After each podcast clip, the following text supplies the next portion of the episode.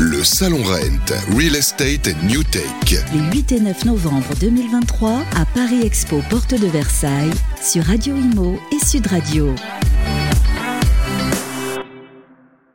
Bonjour à tous, bienvenue sur Radio Imo. On est ravis d'être avec vous au Rent, à la porte de Versailles. On vous fait vivre cet événement pendant deux jours et j'ai le plaisir d'être avec Christian Fabre, le directeur général de Keller Williams. Bonjour.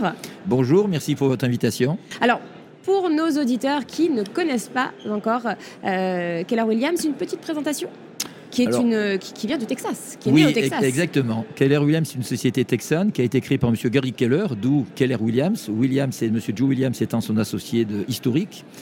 Et la société a été créée en 1983.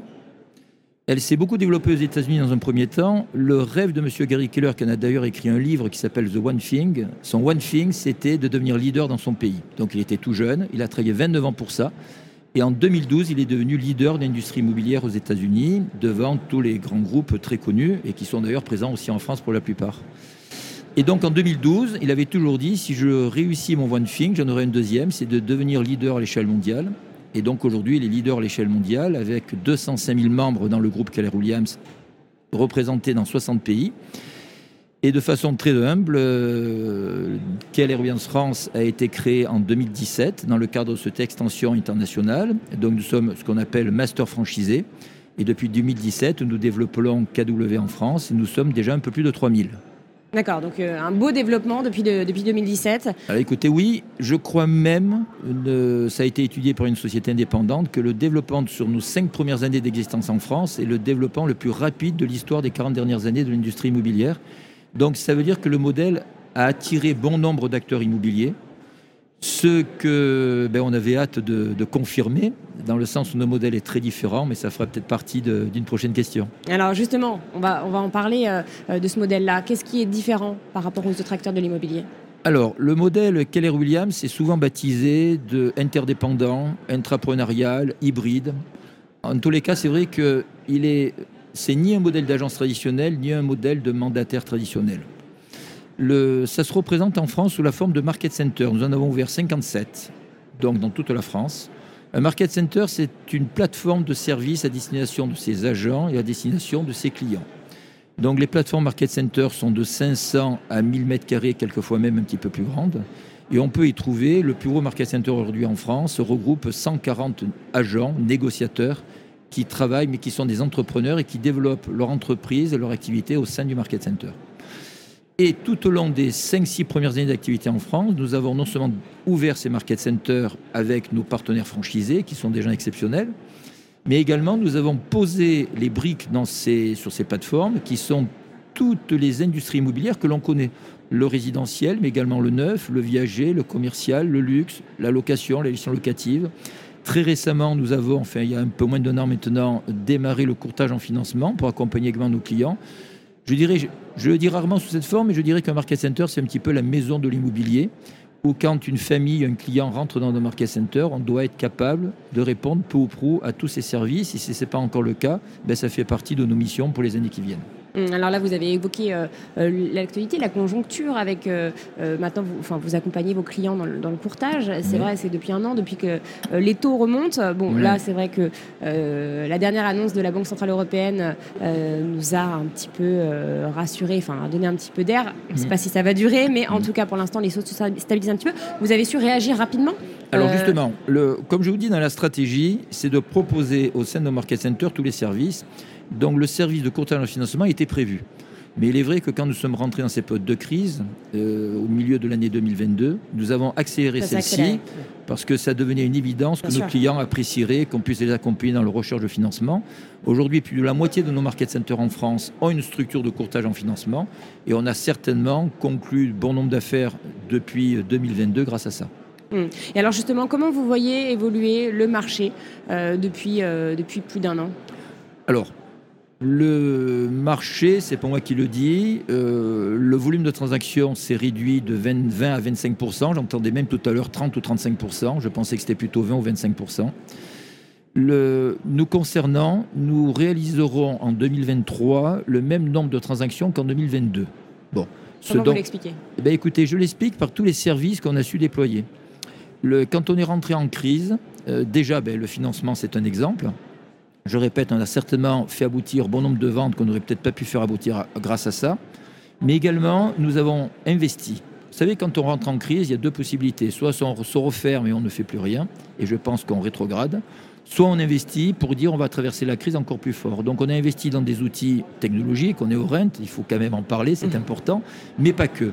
On a surtout investi dans la formation et le coaching de nos agents, qui sont des agents entrepreneurs. Donc nous avons totalement remodelé notre plateforme de formation. Aujourd'hui, elle a été livrée. Nous avons non plus des formations, mais des parcours de carrière à proposer à nos agents. C'est beaucoup plus fort que de simples formations. C'est plus rassurant, j'imagine, pour eux. Complètement, et y compris dans toutes les spécialités de notre métier dont je vous ai parlé.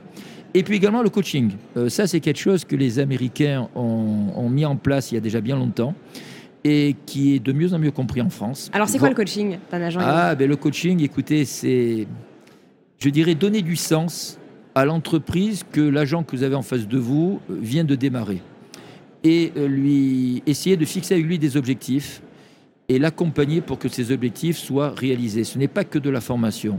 Le coaching, c'est également lui faire prendre conscience des efforts qu'il va devoir faire, de prendre le recul pour analyser ses échecs. Comme dit M. Gary Keller, et il y a beaucoup qui le disent, on progresse grâce aux échecs. Mais si vous n'êtes pas accompagné, tout ça peut se traduire par du découragement, peut se traduire par je laisse tomber l'affaire, hein, pour parler simplement. Et donc chez nous, ce n'est pas le cas. Euh, et d'ailleurs, non seulement on n'a pas euh, régressé en nombre de transactions, et on en est très fiers, mais on n'a pas non plus régressé en nombre d'agents, de membres KW en ça, France. C'est important.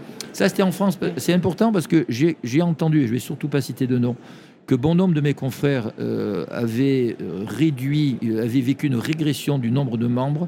Et nous, on a une progression, certes, qui est plus faible que celle qu'on aurait aimé espérer s'il n'y avait pas eu la crise. C'est logique. Mais... nous avons quand même une progression. Et ce qui est d'autant plus intéressant, c'est que malheureusement, les gens qui nous ont quittés sont souvent des débutants qui n'ont peut-être pas bien choisi le bon moment pour démarrer cette activité, mais ils n'y peuvent rien, nous non plus. Mais par contre, si on est néanmoins en progression, c'est qu'on les a remplacés par des professionnels de l'immobilier expérimentés. Qui sont venus rejoindre. Qui sont venus euh, rejoindre. Parce que Keller Williams, vous savez, Keller Williams a 40 ans, comme je vous ai dit. Euh, Keller Williams aux États-Unis a vécu de nombreuses crises. Euh, telle que la crise de subprime qui a été excessivement dure de, 2007 à 2009. Et à chaque fois qu'il y a eu une crise, le Keller Williams a montré, un, sa résilience, et deux, son caractère de refuge. Et donc, ce qui se passe actuellement, c'est qu'il y a non pas des agents uniquement qui nous rejoignent, mais également des agences complètes, totales qui nous rejoignent, en partenariat avec nos market centers, qu'elles viennent chercher auprès de nos market centers ben, les outils qu'elles n'ont pas ou qu'elles ne pourront pas s'offrir, les formations, les programmes de coaching, et puis surtout, euh, ensemble, on est plus fort. Hein. est absolument nécessaire euh, en, période de crise, c'est vrai. Exactement. Quand, vous parliez de coaching, est-ce qu'on peut dire que le coaching inclut, à vous entendre, euh, du développement personnel ah, aussi? Totalement, totalement. C'est très américain aussi, ça. Alors, c'est pas une critique hein, quand je dis ça, attention, hein, c'est plutôt. Oui, alors je, je, je, vous remercie pour ça. Non, non, c'est juste comme l'a tellement dit, quand je suis arrivé en 2016 en France, on m'a dit tu sais, le modèle américain ne marchera jamais en France. Donc j'ai souvent entendu ce genre de phrase. Euh, le coaching n'a rien d'américain. Euh, le coaching est quelque chose de très important pour un entrepreneur, pour garder sa ligne directive, garder l'objectif. Et c'est également du développement personnel. Et donc, c'est non seulement souvent l'objectif professionnel, mais également l'objectif personnel. Bien sûr. Après, quand je dis ça, c'est qu'on on a beaucoup à apprendre des États-Unis, il faut le dire. Ils ont, ils ont un, temps d'avance sur nous dans beaucoup de domaines. Ah, et, il faut le dire, le, développement personnel en fait partie aussi. Non, non, mais je le prenais comme un compliment, ne vous inquiétez pas. Et en termes de service, vous savez, le, aux États-Unis, le métier, je pense qu'on a encore 10 ans de retard par rapport à la façon dont ils font le métier de, de l'immobilier, l'industrie immobilière aux États-Unis. Le niveau de service qu'un agent standard aux États-Unis délivre est largement supérieur à celui qu'on délivrait il y a encore quelques années. Et même si on a beaucoup progressé, et cette crise nous a fait bouger, nous a fait beaucoup progresser, on a encore quelques années de retard. En tous les cas, les investissements qu'on a faits en technologie, en formation, en coaching, nous permet d'envisager la suite de la crise, que la crise ne sera pas indéfinie, beaucoup mieux. Je pense qu'on sortira de la crise mieux que ce qu'on en est rentré. On ressortira beaucoup plus fort, avec de l'expérience, avec de nouveaux outils, de nouveaux process, de nouvelles formations. Et ça permettra de rebondir et de faire réussir nos agents, nos entrepreneurs, et puis également d'encore mieux satisfaire nos clients. C'est ce qu'on dit. On dit qu'en période de crise, c'est comme ça qu'on se réinvente, qu'on progresse. Un petit mot peut-être sur le Rent, ce salon qui est incontournable pour, euh, pour les professionnels de l'immobilier. Euh, peut-être un bilan de, la première journée. Est-ce que ça a été euh, fructueux pour vous? Alors, je peux presque vous faire le, bilan des deux journées. Oui, c'est vrai qu'il est 15h, 15h30. Donc... Déjà, le, premier bilan, et j'en parlais tout à l'heure, c'est une communion de la profession. Et, je trouve ça incontournable et très important.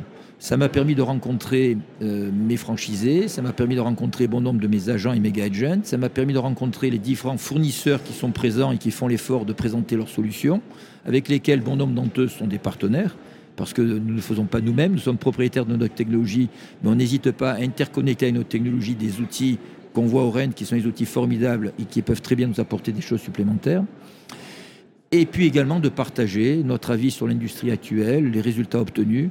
J'ai trouvé que les confrères étaient très ouverts, j'ai beaucoup apprécié, j'en ai vu beaucoup, et je les remercie pour ça, parce que quelque part, il y a une solidarité de la profession qui s'instaure et que j'ai beaucoup pu ressentir encore cette année. Je suis entièrement d'accord avec vous. C'est vrai qu'il y a une telle énergie malgré la période. On a l'impression que, les, professionnels sont contents de se retrouver et sont rassurés de, se retrouver et de, voilà, de savoir qu'ils ne vivent pas seuls euh, cette période. C'est le cas. Hmm. C'est le cas. Eh bien, merci infiniment, Christian Fabre. Je rappelle que vous êtes directeur général de Keller Williams. On se retrouve tout de suite sur Radio Imo. Et merci beaucoup. Le Salon Rent, Real Estate and New Take. Les 8 et 9 novembre 2023 à Paris Expo, porte de Versailles, sur Radio Imo et Sud Radio.